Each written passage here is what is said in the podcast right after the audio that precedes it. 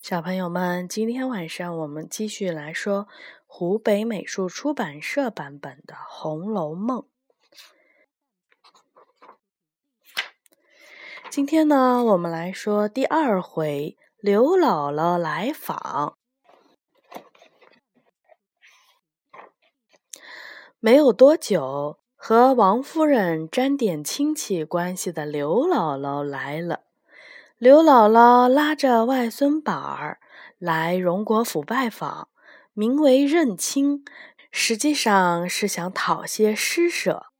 一个丫鬟把刘姥姥二人带到了凤姐儿的住处。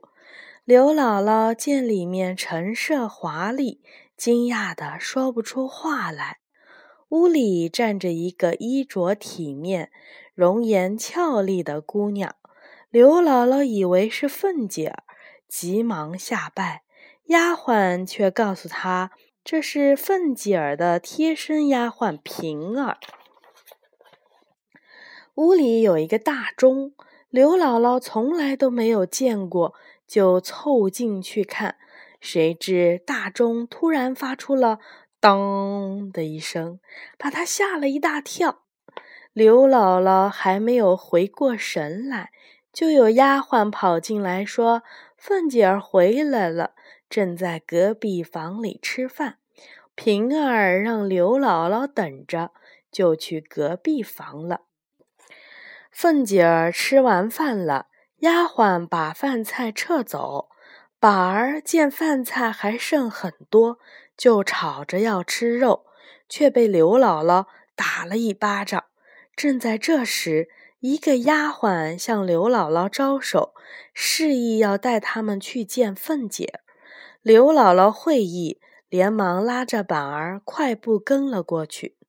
刘姥姥进了内堂，看见一个衣着华丽的年轻媳妇儿在炕上坐着，知道是凤姐儿，忙跪在地上叩拜。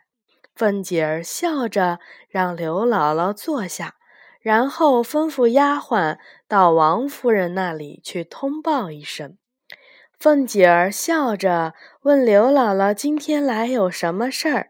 刘姥姥红着脸说：“我家里连吃的都没有了，只好带着板儿来投靠你们。”凤姐儿明白了刘姥姥的来意，就叫人端来了东西给她和板儿吃。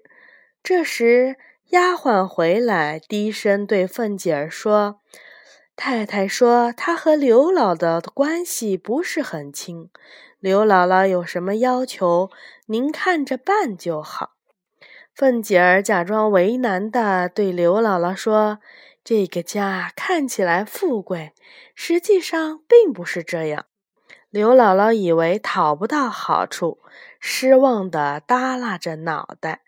不过，凤姐话锋一转：“你大老远的跑来，我怎么能让你空手回去呢？”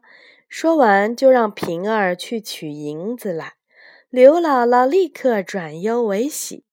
刘姥姥收了凤姐赠送的银子，对她谢了又谢，然后拉着板儿，高兴的回家去了。